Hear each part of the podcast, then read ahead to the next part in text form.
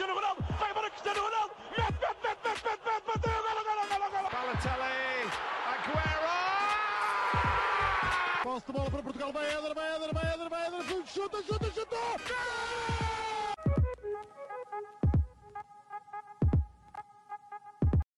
Olá, sejam muito bem-vindos a mais um episódio do podcast O Espaneca. O meu nome é João Blanco, estou na presença do habitual João Gil e na ausência de Miguel Rocha, porque o curso de Direito decide-lhe marcar aulas à última hora.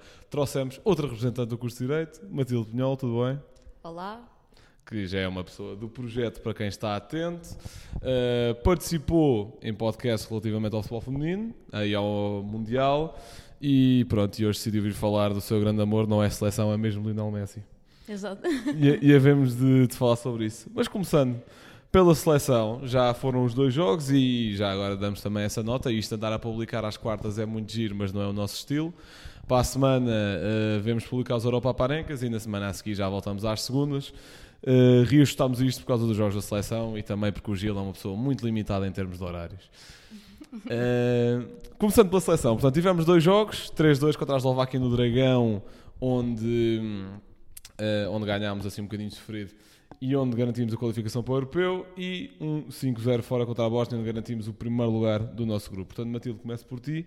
Quero perguntar o que é que achaste dos jogos, pontos fortes e pontos fracos, e de 0 a 10, o quão bom é o português de Roberto Martínez.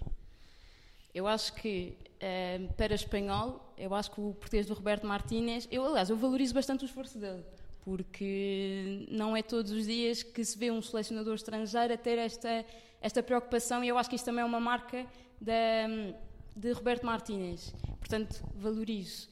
E de 0 a 10, sei lá, um, vá, vou dizer um 6,5. Um 6,5, sólido.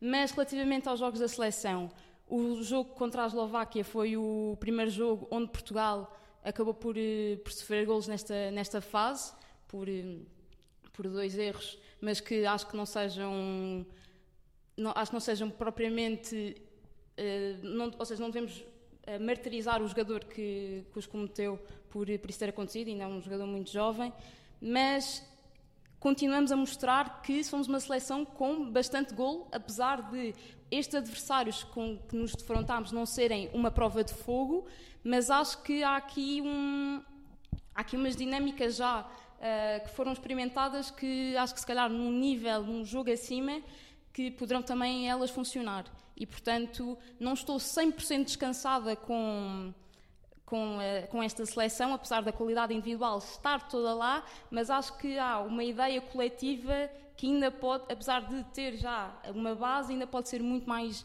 melhorada e trabalhada. Ok. Gil, tu que, como se sabe, és o fã número um da nossa seleção nacional, quero-te perguntar o que é que achaste dos jogos? Tenho a certeza que os acompanhaste com a maior das atenções? Uh, olá a todos. Em primeiro lugar, cumprimentar a Matilde uh, pela sua presença aqui, primeira vez, pelo menos, no, neste tipo de episódios do Spanenka. Uh, dizer que já é bom ver uma cara, uma cara diferente da do Rocha. Pá, esperemos que para a semana venha alguém substituir o Lang, também não era nada mal pensado. Estou a brincar, obviamente. O que é que queres uh, o Lemos do Benfica? Ah, não fales do, do, do senhor doutor Lemos. Uh, portanto, respondendo exatamente à tua pergunta, uh, não, não vi os dois jogos com a maior das atenções, como tu estavas a sugerir, ironicamente. Uh, não, também não sou o maior, o fã número um da seleção neste momento. Não, acho que não é a altura para falar muito disso, mas prende-se com questões de, do, meu, do próprio clube, questões de empresários, questões de maroscas, como eu costumo de, gostar de chamar. Portanto, mas, mas pronto, não interessa, radical. Agora, não interessa agora muito isso. Vi o, vi o primeiro jogo com atenção, esse sim. Uh, e gostei do que vi, sinceramente, especialmente na primeira parte. Pareceu-me uma seleção bastante bem oleada ofensivamente. Defensivamente, uh, não, não demos praticamente oportunidades na primeira parte. Uh, reparei numa coisa que gostei de ver, não sei se vocês concordam, mas uh, para mim, primeira, no primeiro jogo, não jogámos com um sistema a três centrais. Uhum. Jogámos com Ruban Dias e António Silva. E no segundo jogo também espaços e, e isso vendo outras coisas. Pronto. Mas isso já não tinha sido experimentado uh, há uns jogos atrás? É possível. Eu tenho sei. mesmo essa ideia, Também- por acaso. eu acho que sim, Pois, também fiquei com essa impressão porque, epá, também contra este tipo de adversários, jogar sempre contra as centrais Ah, eh, sim, sim, sim. também era demais. Mas força, Gil, desculpa. Sim, eh, pronto. Era só para ter a certeza se viram, viram o mesmo jogo que vocês, eh, porque foi realmente o que me pareceu e fiquei surpreendido.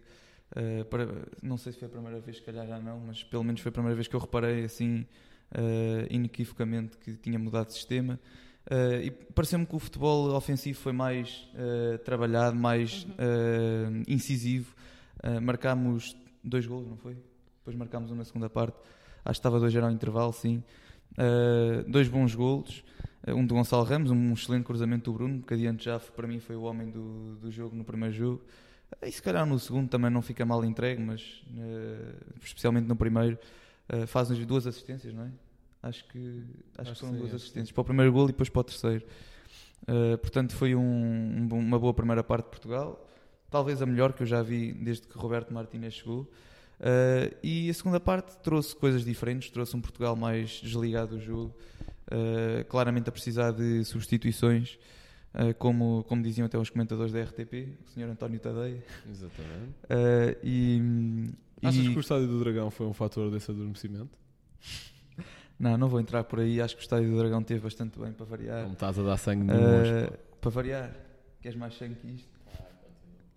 Uh, pronto, acho que o Estádio do Dragão não, desta vez portou-se bem, uh, pelo os jogadores todos, uh, consoante os clubes que eram, e foi uma mensagem transmitida tanto pelo, pelo selecionador como pelo próprio Pinto da Costa, uh, que pediu que os jogadores fossem aplaudidos.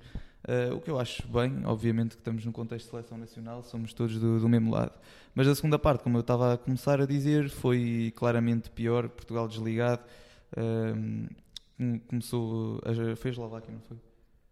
Uh, foi a Eslováquia. sim, sim, Sim, sim, depois foi a Eslováquia que começou a crescer, uh, teve boas oportunidades, chegou a ameaçar o empate. Portugal marcou 3-1, depois ainda conseguem o 3-2, mas penso que gerimos bem ali a ponta final do jogo. Uh, já, no, já o segundo jogo não vi bem a primeira parte, foi onde hou- houve os 5 golos, portanto, talvez o- a parte mais interessante. Uh, vi apenas a segunda, que foi um pouco aborrecida. uh, e sinceramente não, não sei, comentem vocês que eu não, não vi bem o, Eu até queria fazer uma pergunta pegando naquilo que tu, que tu estavas a falar há bocado de Roberto Martínez ter usado não o sistema 3 centrais, mas 2. Queria te perguntar se tu achas que isso prova em contrário todas as pessoas que chamam Roberto Martínez de conservador na sua abordagem. Certo. Hum, consigo compreender o que estás a dizer, mas eu, eu acho que se calhar chamar um sistema 3 centrais logo conservador eh, é uma ideia um pouco conservadora. Não, no sentido de, no, não, no sentido de manter sempre a mesma. hum, Ah, o- ok, manter o mesmo sistema e não variar. Exatamente, Ah, exatamente. pensei é que fosse eu tô- no sentido não, defensivo. Não, não, não, nada ah, disso, ok, não. ok, sim. Então, nesse caso, eh, acho bem que ele, que ele mude. Eh, eu sou um apreciador, sinceramente, mais de um sistema 2 centrais, mas consigo eh, perfeitamente compreender que um sistema 3 centrais também pode ser muito ofensivo, como é o caso do Sporting. Eh, mas, mas sim, acho que faz muito bem em, em alterar o sistema de vez em quando, porque depende muito dos jogos, não é? Acho que nos devemos também, de certa forma, adaptar ao adversário, não adaptar ao adversário, mas fazer ajustes de acordo com o adversário. Concordo completamente. Sim. Pronto, também um bocadinho da minha opinião. Uh, começar por esse aspecto do conservador. Eu acho que Roberto Martínez, enquanto convocar os mesmos 23, vai sempre ser conservador. Jogo com 7 na frente ou 7 atrás, independentemente do que seja. Agora, há tipos e tipos de conservadorismo, não é? Fernando Santos conservava ideias que não faziam qualquer sentido dentro do modelo de jogo. Roberto Martínez parece-me um, um tipo mais eh, nómada nesse sentido, digamos assim. Não digital, mas futebolístico. E hum, gosto muito da forma como o processo ofensivo da nossa seleção está trabalhado, porque era essa a principal dificuldade que íamos ter neste grupo. Portanto, íamos jogar muitas vezes com seleções que iam fechar-se mais lá atrás. E atenção, é, é muito complicado criar uma rotina de um bom autocarro, digamos assim, em contexto de seleção. Muito complicado. Mas ainda assim, as equipas apresentavam coisas. hum, Lá está, eu acho que até eram eficazes para qualquer outra seleção, ou até mesmo para uma seleção de maior nível. Não digo para sacarem pontos, mas ao menos para não serem humilhadas. E vemos Portugal a dar 5-0, vemos Portugal a dar 9-0 na dupla jornada anterior. Portanto, acho que a nível ofensivo a seleção está, está muito bem trabalhada. Agora, já dissemos isto várias vezes. Não jogámos ainda com nenhum adversário que seja do nosso nível e nesse sentido é preciso testar a defesa. Nem Nem próximo. Claro que sim. Hum, é, portanto, nesse sentido, é preciso testar a defesa em momento defensivo. Portanto, eu- qualquer pessoa que acompanhe um bocadinho o Sporting sabia que o Gonçalo Inácio neste grupo ia fazer mel daquilo que quisesse, não é? E não estou a dizer que o Gonçalo Inácio não saiba defender, porque sabe também bastante bem. O que eu estou a dizer é que a, a defesa num todo, eh, ou seja, eu acho que se formos para cima da França com uma linha de 4 onde os laterais são Dalot e Cancelo, epá, eu acho que é muitas rezas ou um 5-5, não é? Eh, vamos ver. eh, também depende de muitas rotinas e depende também de quem jogar no meio campo. Porque, por exemplo, conseguimos fazer um bocadinho esse camaleonismo tático que para mim existiu agora mais no jogo com a Bósnia. Porquê? Porque o Danilo era o central pelo meio. E nesse sentido, tanto pode fechar com o médio defensivo e depois o Inácio e o Ruban Dias fecharem dentro, como estarem numa linha de três centrais mais declarada para o Cancelo e o Dalot subirem mais. Portanto, Sim, lá está. E o eu acho que o Inácio, tanto no Sporting como se calhar na seleção, também é aquele central que ajuda na construção. E isso para um futebol ofensivo como se quer ter na seleção, acho que é extremamente importante. Concordo completamente. Mais alguns pontos que eu queria dar. O Gil já tocou um bocadinho. Bruno Fernandes é muito bom vê-lo este rendimento pela seleção, apesar de ser, lá está, o grupo que é. Mas eh, raramente o vimos assim com Fernando Santos. Eh, decidiu, por acaso, o playoff que nos levou ao último Mundial contra a, contra a Macedónia do Norte. Decidiu esse jogo. Mas raramente o vimos assim. Ronaldo também já voltou às boas exibições pela seleção, o que é bom. Já não é aquela ilha lá no meio em Um que. perdida. Em, epá, é que era só cruzamentos para ele e siga. Já vimos, já vimos o Ronaldo mais associativo e acho que a boa forma no clube também ajuda. E maior estabilidade psicológica no geral. Ehm, a nível do meio campo, para além de Bruno Fernandes, não tenho grandes destaques. A nível individual, para além destes três, portanto, Gonçalo Inácio, Ronaldo e Bruno Fernandes, também não tenho enormes. Aliás, mentira, tenho um, que é Diogo Costa. Que apesar de termos sofrido dois golos, eh, podíamos ter sofrido ali um a um, ou um zero, já nem me lembro, da Eslováquia ali no início do jogo, eh, num lance complicado na nossa área, que ele resolve de, de uma forma puro instinto daquilo que um guarda-redes deve ter. Um, e agora, tocando se calhar um bocadinho mais no ponto negativo, também para vos perguntar, quero-vos perguntar por dois jogadores, que foi os dois que eu também falei mais no último episódio, que são Totti Gomes, se está a fazer o mesmo itinerário que o Pote fez no último europeu, ou, tal como disse no Twitter, se anda a fazer de, Pronto. de Mizzy Miles a girar pela Europa. Tinha viva vangloriar. E, exatamente, Gil. E, e até podes começar tu. Quero-te perguntar pelo Totti Gomes, que anda aí a passear, e quero-te perguntar pelo meio campo por, duas, por dois nomes em específico. Em primeiro lugar, Ruba Neves, que também não encheu as medidas a ninguém. E em segundo, eh, aliás, até por três, que é para te assim logo o meio campo. Segundo, Vitinha, se devia ou não jogar mais. E terceiro, João Neves, exatamente a mesma pergunta. Pronto. ahm, então vá, vou, vou começar pelo meio campo, se calhar.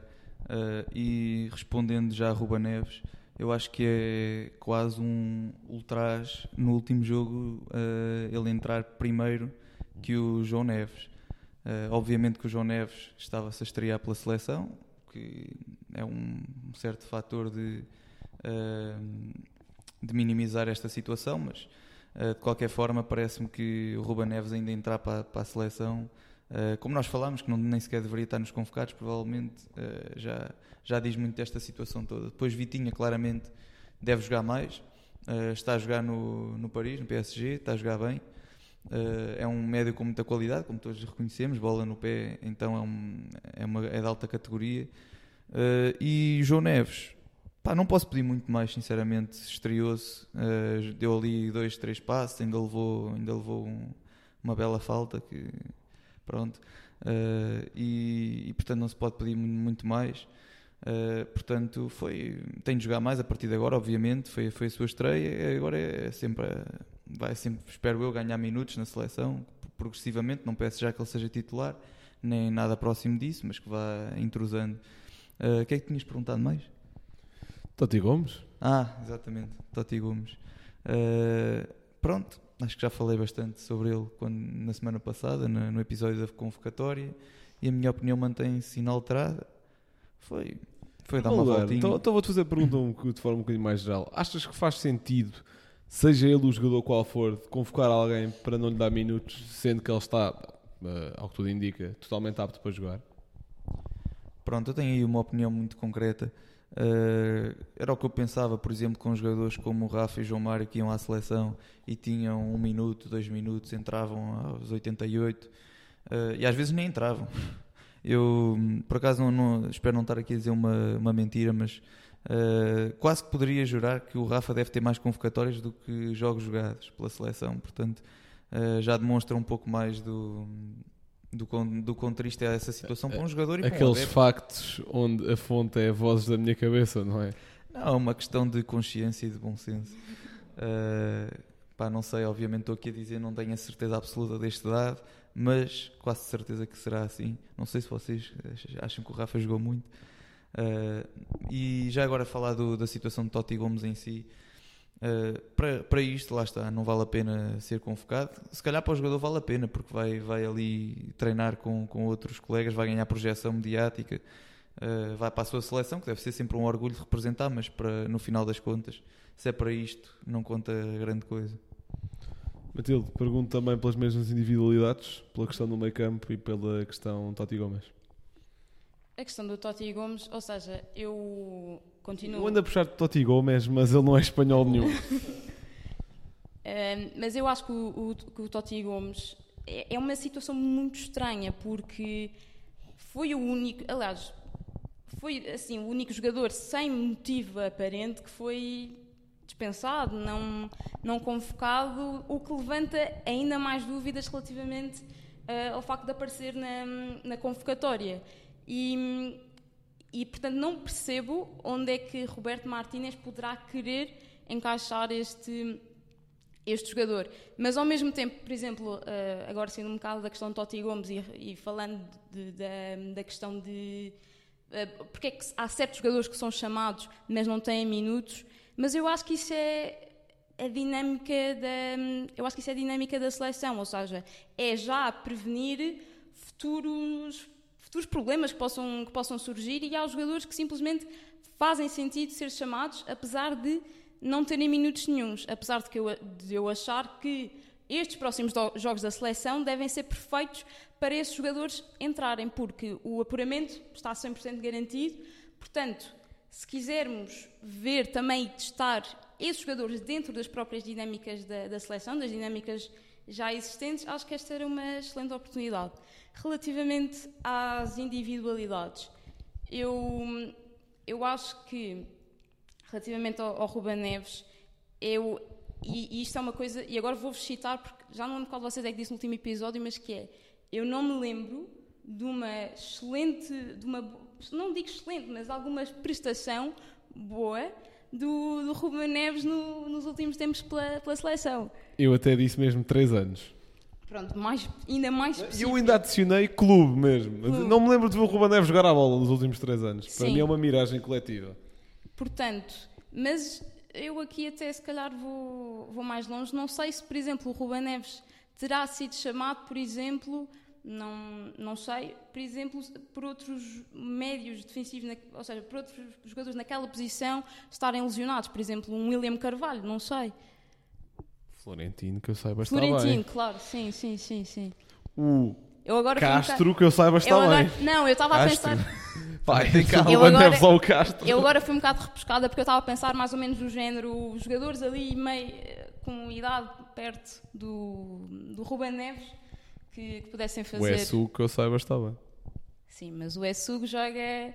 O, o Eustáquio que podia meter ali uma nacionalidade diferente, só um bocadinho. Sei lá.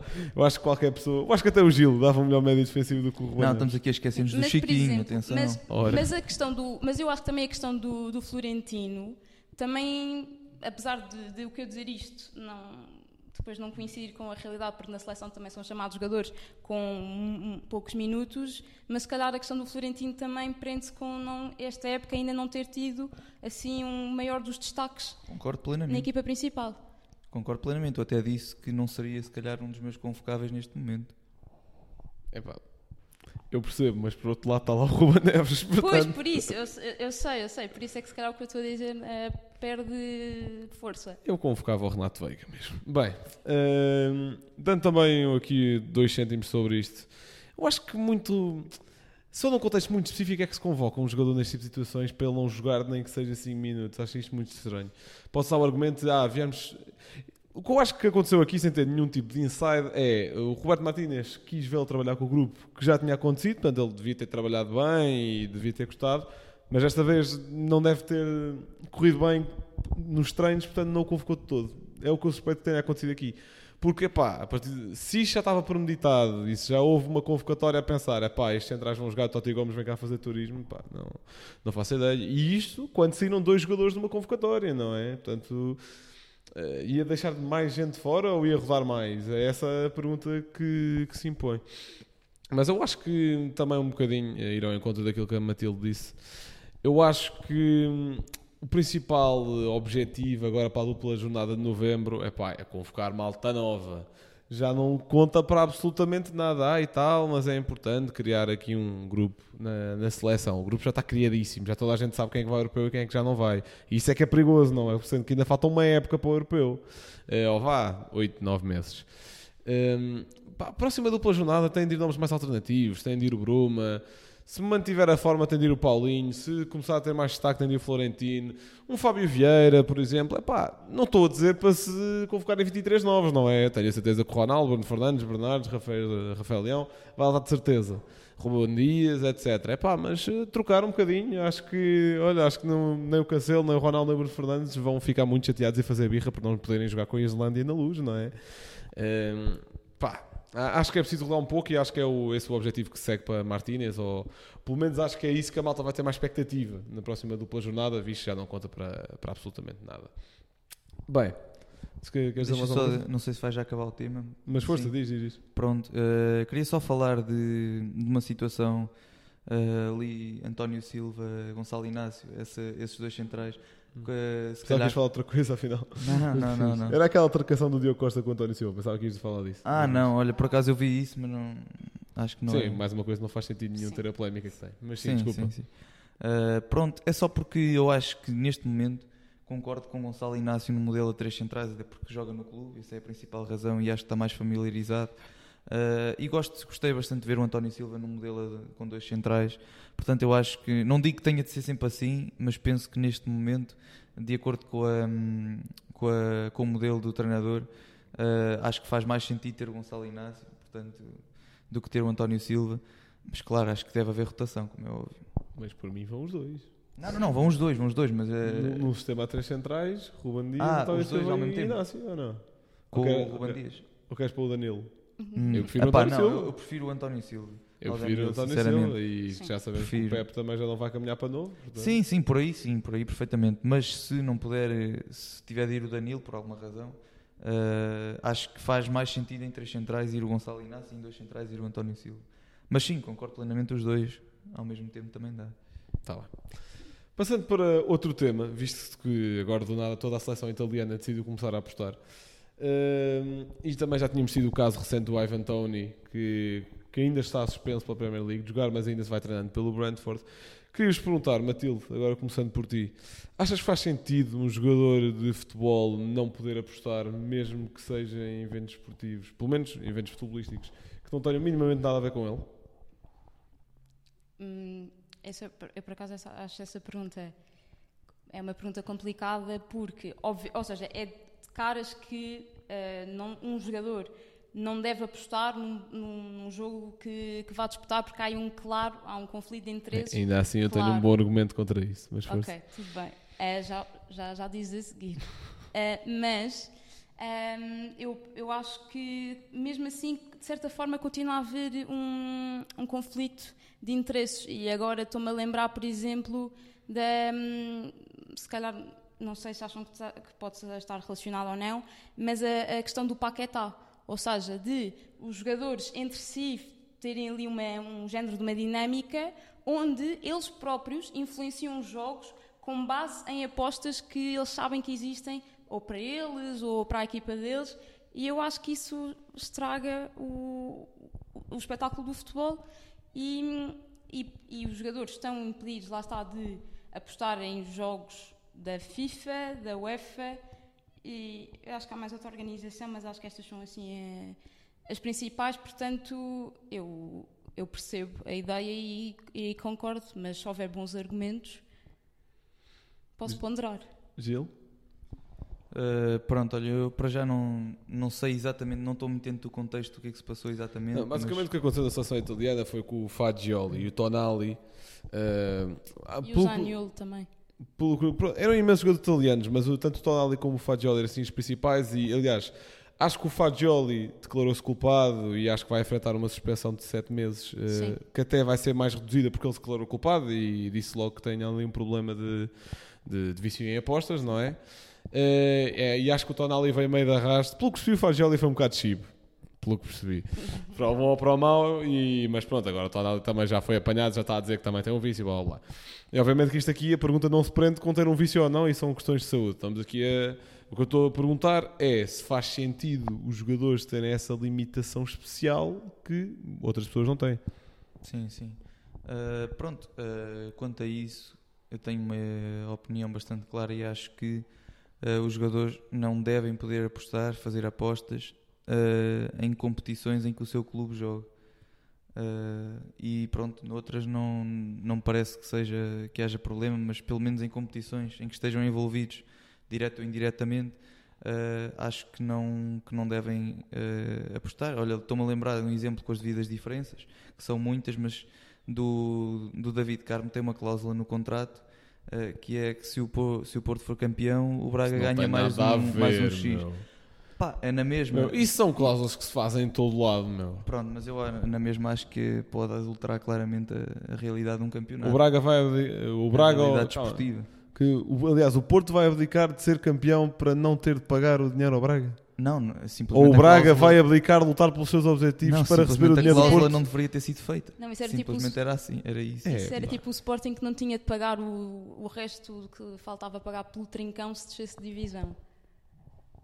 Sim, mas eu, eu acho na mesma que isso está, pode estar sempre. Mesmo que não esteja na cabeça dos jogadores ou, do, ou de qualquer pessoa que seja ligada ao futebol, pode estar na cabeça dos adeptos e vai sempre gerar confusão. Portanto, eu tá acho bem. que o melhor era mesmo não, não incluir esse tipo de cláusulas. uh, tal como eu acho que o melhor é não fazer apostas, mais uma vez repito, dentro uh, de um clube ou de uma competição em que o jogador esteja envolvido. Mas agora estou curiosa. Epá, não concordo nada. Não concordo nada porquê? Obviamente que eu já vou aos jogos em que o jogador está envolvido. Vamos partir do suposto em jogos, mesmo que seja da mesma competição, em que o jogador não está envolvido. O- qual é que é o problema do Ivan Toni apostar no número de cantos de um Southampton City? Agora vocês podem dizer, ah, pode conhecer lá jogadores e pode influenciar ali a aposta, epá, pode ali falar. Dois argumentos quanto a isso. Em primeiro lugar, também eu, apostador comum, posso conhecer alguém no Estoril e dizer, olha, tira-te lá para o chão aos 90, dá-me jeito. Isto são contactos que toda a gente tem, não faz sentido os jogadores serem restringidos pela sua base de contactos, se for esse o argumento. O ponto número dois que eu queria dizer, eh, esqueci-me entretanto, portanto não sei. Não, mas por exemplo, ah, pegando na questão do Paquetá que eu falava há bocado, eram os amigos dele que faziam ah, também esse género de apostas e lá está, o jogo foi influenciado pelo que o Paquetá sabia que os amigos dele tinham apostado. Pronto, isso é outro caso, que é, e eu aí era o ponto que eu me tinha esquecido, que é, aqui no meu cenário hipotético em que o Inventoni teria dito a um amigo de outra equipa para fazer isto, aqui a culpa não está no Inventoni de certeza, não é? Aqui a culpa está em quem se deixa corromper. E aí chegamos aos jogos em que os jogadores estão envolvidos, em que o meu argumento eu já sinto que é mais facilmente contraditório, mas eu também vejo a poder funcionar, que é o seguinte... Qual é que é o problema? Obviamente que existe incompatibilidade se eu for apostar em mim próprio, na medida em que, olha, vou apostar que tenho um amarelo. Pá, numa coisa negativa, obviamente, vou estar a prejudicar a minha equipa, vou estar a comprometer aquilo que são as regras de competitividade, etc., ahm, a troco de uns trocos. E agora, qual é que é exatamente o problema? Pegando outra vez no exemplo do Ivan Toni, também podia pegar no Tonali ou no, ou no Fagiolo. Qual é que é o problema do Ivan Toni? Sentir-se todo confiante e dizer: Olha, vou marcar das próximas nove jornadas, tal. Dentro da minha cabeça, o único problema que se calhar pode haver, e aí eu ser um bocadinho se calhar mais resistente a esta coisa deles apostarem nos próprios jogos, é que é pá, se calhar em lance em que poderia dar uma assistência e ser mais produtivo para a equipa, vai ter a coisa de rematar, mas isso também ele pode ser se fizer simplesmente uma aposta consigo próprio, vou marcar 9 gols em 9 jornadas, não envolvendo dinheiro, não envolvendo casa de apostas, uma coisa consigo próprio. Portanto, Como assim? Como assim? não, Imagina, eh, imagina que o Ivan Toney tinha um objetivo para si próprio. Nas próximas nove jornadas vão marcar nove gols. Não aposta, não, não faz nada. Tem esse objetivo para si próprio. pode acontecer isso também, não é? Deixa de passar a bola nos lances perigo e quer marcar. Quer cumprir esse objetivo. Quer Isso é o que qualquer jogador deve ter em, em conta, não é? Sim. Não, pronto, mente. é o que eu estou a dizer. Agora, então qual é, que é a diferença de fazer isso? Gratuito ou fazer isso? A dinheiro. Acabaste de dizer a diferença. Opa! Para eles! Pá, depende se apostares um euro ou não, mas se apostares milhares. Opa, a diferença. Não, o que eu quero dizer é, obviamente que há a diferença do dinheiro, mas eh, para mim a diferença é, em termos de incompatibilidade, qual é a diferença que isto causa à verdade esportiva? Isto não me cabe na cabeça. Mas eu, eu percebo que isto ainda seja mais complicado. Agora, em jogos em que eles não estão minimamente envolvidos, porque raio é que eu, Jude Bellingham, não posso apostar no, no número de remates à baliza num Sporting Benfica? Ou mesmo que o João Neves marca gol num Sporting Benfica? Lá está, eu estou a dizer, dentro da mesma Tá bem, competição. me- mesma competição. Porque é que eu, Jude Bellingham, não posso apostar com o Pedri, marca um hat-trick contra o Valladolid? Pronto, tu há bocado falaste, ah, mas ele pode conhecer um jogador, mas isso também eu posso conhecer um jogador. É Qual é a probabilidade de tu conheceres um jogador no Estoril? Qual é a probabilidade do Ivan Toni conhecer um jogador na Premier League? Mas isso estás a assumir, Gil. A quantidade de malta rica que está nos círculos de influência de jogadores de futebol que poderia fazer isto à vontade. Não estou a dizer, pá, não estou a dizer eu, não é? Isto não, tá isto bem, não mas- faz grande sentido. Os jogadores já têm tantas restrições por, pá, por coisas que a profissão implica a nível, sei lá, de saúde, a nível de performance esportiva. Agora, não podem fazer apostas em coisas que eles não estão envolvidos. Epá. Então, o Rooney, não era o Rooney, foi o Sturridge. Também teve uma data de tempo suspenso porque tinha apostado, quando estava na Turquia, tinha apostado em jogos em Inglaterra. Porquê? Isto não faz sentido nenhum na minha cabeça. Agora, o Ivan Toni, de facto, tinha apostado, e eu até fui pesquisar neste episódio, o Ivan Toni, algumas das apostas envolviam ele marcar, até. Na minha cabeça, não, isto não cria incompatibilidades, não é? No máximo é mais um incentivo. Olha, se eu não marcar, lixo-me. Mas eu só tenho, eh, relativamente a todos os casos que referiste, eu só tenho uma questão. As apostas, porque eu acho que também interessa isto, que é, as apostas eram feitas de maneira legal ou ilegal. Isso é outra questão, isso claro que sim. Agora, eh, para eles tem de ser feito de maneira sempre ilegal, não é? Porque se eles não podem, se for de, fe- se for de forma legal, como, como é que uma Então, pessoa. se calhar devias ter começado por aí. Não, mas calma, mas eh, eu estava a pressupor que seria legal eles fazerem. Porque a partir do momento em que, aliás, ser legal é, ou seja, é legal a pessoa inventão e apostar. Mas, por exemplo, em Itália, eu penso que seja. Não, não quero estar a dizer errado, mas eu, do que eu li, acho que os jogadores podem eh, apostar, mas em sites autorizados. E o que se passou neste caso foi eh, apostas ilegais mesmo. É pá, pois. Eu acho isso também um bocadinho caso de burrice, pá. Eu pegava ali num amigo que seja de confiança e olha, aposta por mim. Não sei. Mas. Ah, eh, mas essas coisas também ah, facilmente chegas mas- à, mas à origem. É pá, sim, mas, eh, mas depois ir provar, não é? Eh, mas vou pegar no caso português. No caso português, quando tens de entrar numa casa de apostas, tens de dar cartão de cidadão, por exemplo. Qualquer. eh, apostas legais. Obviamente que, não sendo ilegal para o cidadão João Neves, para o cidadão Victório Oqueras, apostar num jogo, ele depois, se associarem ao cartão de cidadão a uma casa de apostas, em um dia alguém do clube vai dizer o que é que tu andas aí a fazer, não é? Vai chegar aos ouvidos. Agora, por isso recorrem a sistemas ilegais. Não estou a dizer que é correto. O que eu estou a dizer é, se pudessem apostar em si próprios, não recorreriam a coisas ilegais, a menos que fossem parvos. Como foi o caso do Tonali e do Fagioli, aparentemente. Não sei se é por odds melhoradas ou lá do que é que seja, mas esta restrição das apostas eh, coça-me um bocadinho. Pronto. É tudo? Percebo. Pronto. Bom saber ganhar a podes, discussão. podes seguir. Ahm, para fechar, só mais um tópico. Vamos falar de bolador, porque surgiu aí o inside do Diário Sports de que o Messi vai vencer a prova, ah, o prémio, aliás. Ah, apesar da entrega ser só daqui a duas semanas, decidimos já adiantar um bocadinho isso. Sim, acho que é dia 30 de outubro. Bem, e esta posso começar eu, visto que é um tema próximo. Epá, cagando a palhaçada. Epá, hum, atenção, eu já falámos aqui muitas vezes de Messi e Ronaldo. Eu, eh, Lionel Messi para mim é o segundo melhor jogador que eu já vi jogar, é das melhores coisas, das coisas mais bonitas que eu já vi acontecer no futebol. Uma coisa que me irrita solenemente são os fãs incondicionais, tanto de Messi como de Ronaldo, mas agora com o Mundial os, do Messi ficaram impossíveis e eu agora tendo a ter um bocadinho rédea mais curta para tudo o que acontece do Messi. Inclusive para o senhor Infantino, que durante o Mundial esteve imparável nas declarações, olha, era tão giro que o Messi ganhasse. Passado um mês, olha, e não é que ganhou. Irrita-me estas coisas por um tipo que devia ser eh, de um líder isento de uma organização que regula o futebol internacional. Mas siga. Agora, aparentemente vai acontecer o mesmo na bolador. Duas coisas. Em primeiro lugar, isto só desprestigia do que prestigia a carreira e os feitos do Messi. Porque eh, muito provavelmente vai ser a última bola que ele ganha e a malta vai sempre lembrar-se daquela de epá, mas eh, olha, o Messi tem 8 bolas de ouro. Ah, mas aquela última foi uma roubalheira, ele durante a carreira foi carregado sempre. Quando isto é completamente mentira. Portanto, passa esse legado para o futuro, uma coisa completamente estúpida. E ele já tinha ganho outra que as pessoas também consideram que foi injusta. Não me Sim, estou a lembrar do- do... ano em específico. Foi Lewandowski, acho que é isso. Ah, não, do Lewandowski foi cancelada. Exatamente. Se calhar foi do, foi do Van Dijk?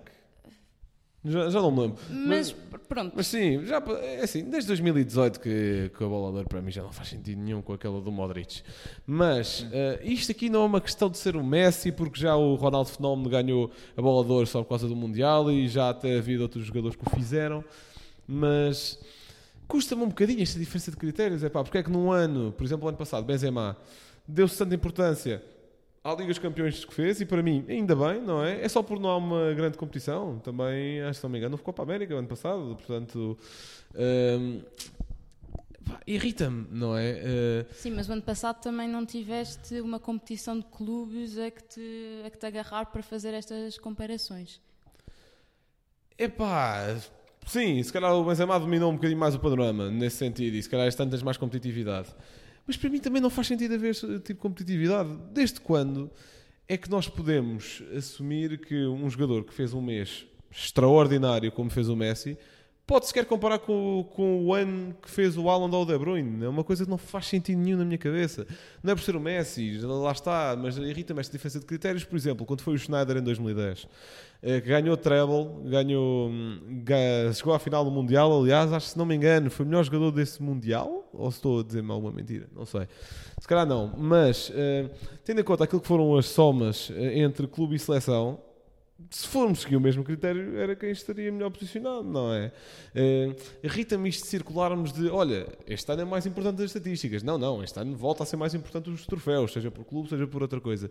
E isto irrita-me, isto despres- desprestigia um prémio que para mim já perdeu qualquer valor há muito tempo. E, e lá está, e fica um pena, porque o Messi é um extraterrestre, é um jogador fenomenal e fica associado a este tipo de coisas, tanto porque a bola de ouro já, já está a fazer coisas só para mediatismo e só para ser mais falada, tal como fez o da Best o ano passado, por exemplo, a, a dar o, melhor, o prémio de melhor do ano ao Dibu Martínez a guarda-redes. E, e, epá, e também me irrita eh, o Infantino. E agora lembrei-me também o que é que foi. Aquele circo que se montou durante o Mundial.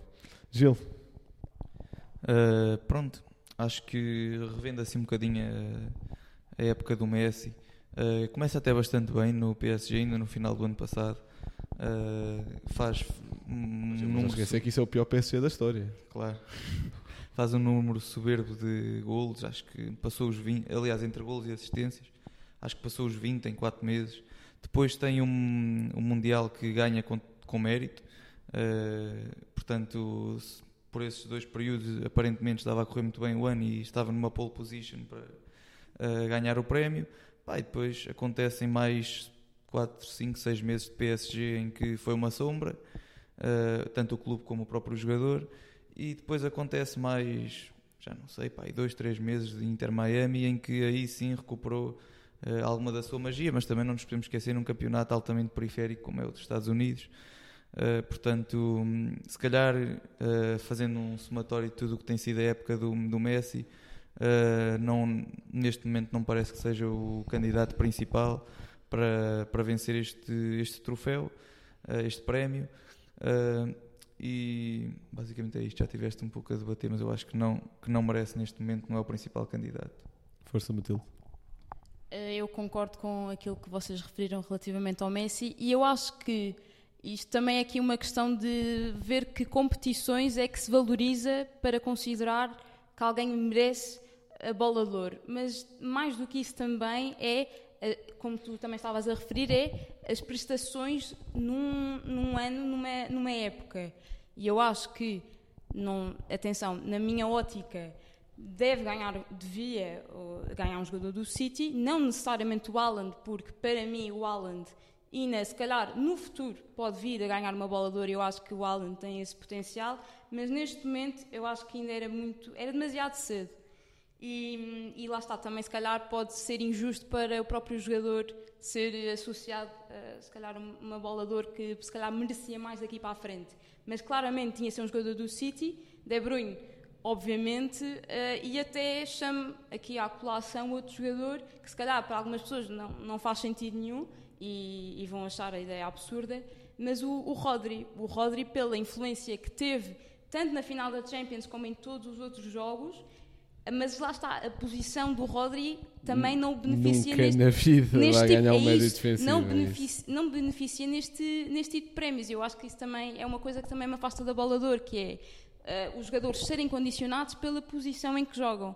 A última vez que, por exemplo, alguém que não seja assim propriamente um, um goleador nato ou etc., que, pronto, é só um- o, o Canavarro, Sim. quando foi o... Pois, um marco. É é um marco, eu acho, sim. De- Deixa-me só dizer isto para terminar, que é, est- estivemos habituados nos últimos 15, talvez entre 15 e 20 anos, a ter dois extraterrestres a ganharem a prova. Prova não, que isto não é prova, um prémio. Eh, e ali com o Neymar a intrometer-se um pouco no meio em, em algumas ocasiões. Eh, e parece-me que agora, já sei lá, dos últimos dois, três anos, sinto falta realmente desses eh, claríssimos vencedores. Ou seja, temos tido Benzema, temos tido a possibil- possibilidade de Haaland, temos tido possibilidade de Mbappé, Se o Eh, mundo fosse justo, tinha sido. Lewandowski também. Lewandowski, sim. mas sinto que não há aquela. Não, não estão nem próximo do nível destes dois, eh, Messi E e, quem é Cristiano? Ronaldo. Mas, será, mas não Pois. será também injusto exigir aos jogadores da, da, da atualidade que cheguem ao patamar de Messi e Ronaldo? Hum, Pois, eh, Eu se calhar acho é que há pouco um- injusto. Eu acho que há um que se tivesse escolhas a sério e como Sim, deve ser de carreira já Sim. tinha lá chegado, Sim, mas e- é a vida. Pois, pois, E eu pois, acho que todos sabemos quem é que estás a falar. Que fa- Acho que é óbvio. que para mim é o segundo melhor jogador do Mundial, só atrás do Messi, obviamente. Sim, sim, sim. Pá, mas pelo menos em termos de visão do adepto, acho que o adepto gostaria de ver jogadores a esse nível ou próximos. Está Tá bem. Fechando o episódio, passamos para as nossas rúbricas e o meu facto de hoje vem com treinadores com mais vitórias nos seus primeiros jogos como selecionador português e Roberto Martínez isolado em primeiro com 8, José Augusto com 7 e Otto Glória com 5. Portanto, 8 vitórias em 8 jogos, é- eu acredito que seja bom e por muito que haja já malta, eh, epá, não sei bem como a pedir a saída deste selecionador quando não há bem base para isso, não é? Eh, o que eu tenho a dizer é calma, não, não quer dizer que vamos ganhar o europeu, não é? Apesar de estes resultados fazerem um tipo sonhar, mas eh, vamos dar tempo ao tempo. O Roberto Martínez tem de ser testado contra adversários do mesmo nível de Portugal e, pá, e principalmente tem de começar a ver mais opções. Ele diz lá tem o Excel de 43, mas eu ainda estou para ver esse Excel. E se calhar passamos Matilde. para ti, Matilde, que vai Uhum. substituir o Rocha no momento cultural. Pronto, eu não quero roubar o lugar ao Rocha, Mas, Mas- podes, mas podes. mas posso. Eh, eu queria recomendar um podcast da, da BBC que está relacionado com o desastre de Hillsborough, que ainda, eu penso que ainda hoje seja um dos maiores marcos no, no mundo do futebol, não só.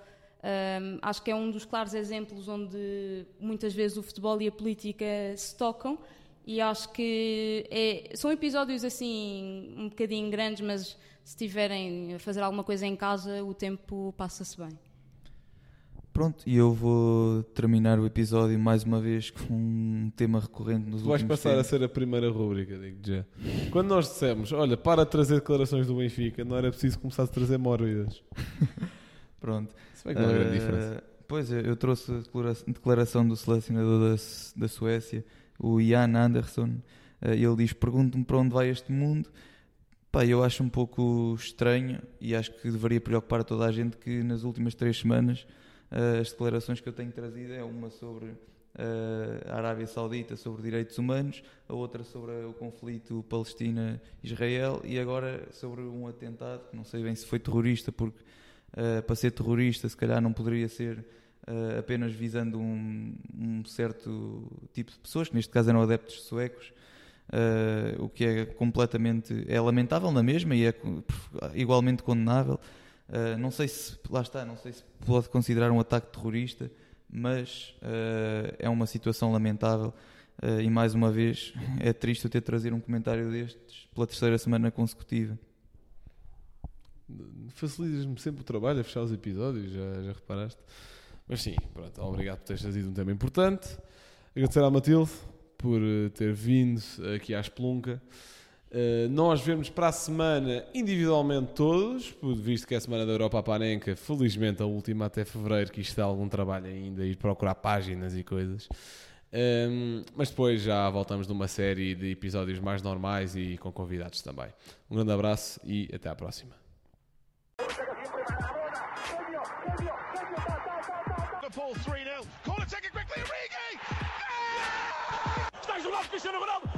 Cristiano Ronaldo. Mete, mete, mete, mete, mete, mete. Balotelli. Aguero! Posse de bola para Portugal. Vai Éder, vai Éder, vai Éder, vai Éder. Chuta, chuta, chutou.